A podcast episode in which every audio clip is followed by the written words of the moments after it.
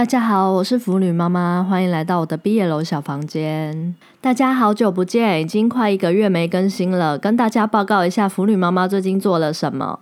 除了一样有在看毕业楼漫画之外，我还看了人生中第一部韩剧。没错，腐女妈妈我从来都没有看过韩剧，看了朋友大大推荐的《黑暗荣耀》，所以占用了一些时间。看完后只能说还是看不太习惯，该说是平常太重口味吗？只有一幕坏人拿笔插另一个坏人脖子的时候我比较清醒，其他时候我都想要快转看完。因为是韩剧，所以心得就不多说了。再来是腐女妈妈，我一直以来都只看 BL 漫画，不太看 BL 小说。在一位只看 BL 小说的朋友推荐下，我看了他推荐的 BL 小说。小说一看呢，就会看很久，可能要好几天，所以更新的时间就变很长。之后我就会回复至少一周一更。今天要来聊的就是呢，朋友推荐的两本 BL 小说。朋友第一本推荐我看的是。装 Alpha 的 Omega 怎么可能再找 Alpha？作者是树长天，这是一本星际 BL 小说。所谓的星际小说，也就是星际文。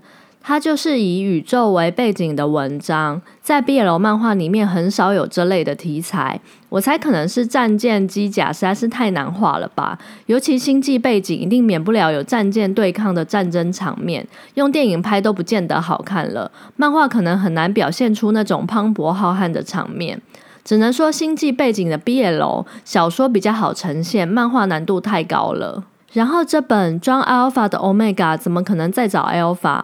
公是 Omega，受是 Beta，但是两个人从头开挂开到结束，强到不可思议，几乎可以忽略 Omega 和 Beta 的设定。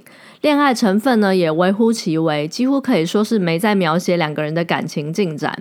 而且故事超级长，腐女妈妈我大概花了一个礼拜看吧，结果看到最后有被骗的感觉。因为中年妈妈需要的是恋爱滋润，不是看星际大战，但是已经来不及了。所以，如果是想要看恋爱的呢，不太推这本。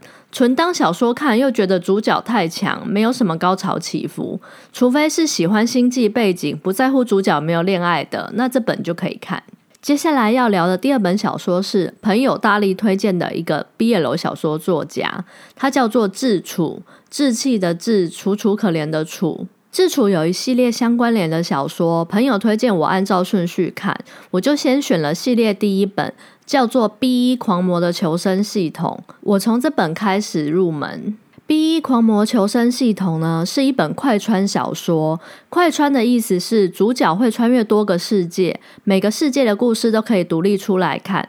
通常是主角进到某个系统或世界做任务，做完就离开。因为腐女妈妈，我几乎从来不看小说，这次接触才发现小说的类型分得很细，觉得还蛮新鲜的。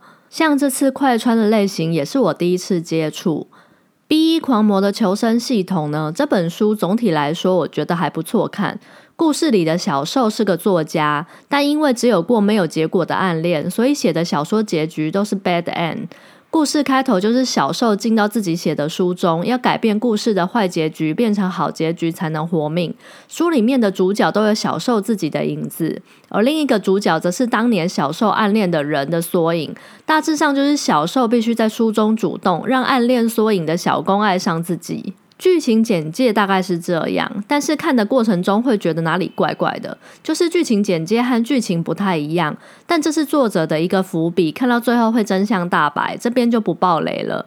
小受会穿越到四本自己的小说中改变故事结局，那四本小说都是独立的故事。腐女妈妈，我觉得拆开来看，那四本小说的故事都不算特别精彩，但是撑完四个故事后，再接到小公小受当年的故事，再接到结局真相大。白的爆点，整个串起来就会觉得作者安排很有巧思。如果听腐女妈妈介绍有兴趣，建议自己去找来看看。这边就不爆雷，影响大家阅读的乐趣了。以上两本装 Alpha 的 Omega 怎么可能再找 Alpha 和 B 一狂魔的求生系统，是腐女妈妈我消失一个月看的其中两本小说，大家可以参考看看。其他的 BL 小说或漫画之后会陆陆续续再介绍。另外要和大家说，腐女妈妈有开了一个 IG 账号，上面会及时更新我看过但被我归类为基乐或是甚至地雷的漫画。如果想要排雷的，可以搜寻腐女妈妈，关注我的 IG 账号哦。那今天就和大家聊到这，我是腐女妈妈，欢迎下次再回到我的毕业楼小房间，我们下次再见，拜拜。